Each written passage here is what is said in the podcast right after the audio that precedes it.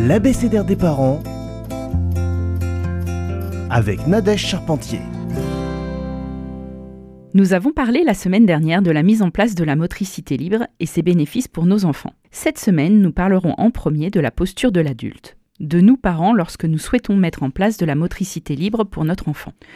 Nous prendrons une attitude de retrait durant ces explorations, mais en présence physique et psychologique pour le soutenir dans ses apprentissages nous n'interviendrons pas dans ses acquisitions et ne le tournerons pas à sa place, nous ne l'assirons pas s'il n'est pas capable de le faire seul, nous ne le calerons pas non plus dans une position qu'il n'a pas acquise avant. Nous le prendrons pas également par la main pour le faire marcher. Et ça, c'est le plus dur pour nous. Culturellement, nous le faisons sans réfléchir. Et beaucoup de personnes le feront même si vous ne souhaitez pas que ce soit fait pour votre enfant. Des éducateurs de la famille auront tendance à le faire et à ne pas voir l'importance de notre demande sur ce sujet. Ils banalisent son impact. Mais il faut résister, car en laissant l'enfant essayer de se débrouiller tout seul, sous notre regard bienveillant, il se crée une relation de confiance entre lui et nous. Notre enfant accentue alors son estime de lui. Il se sent capable. La motricité libre peut débuter dès le plus jeune âge, sur le tapis et en toute sécurité.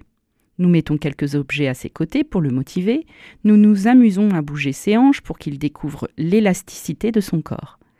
La motricité libre permettra de diminuer les plagiocéphalies, qui est l'aplatissement du crâne, car il pourra bouger librement sa tête. Elle évitera les problèmes de dos liés à des temps trop importants en transat ou la mise en place de l'enfant dans une position qu'il n'a pas acquise. Être assis debout alors qu'on n'a pas encore la force musculaire, par exemple.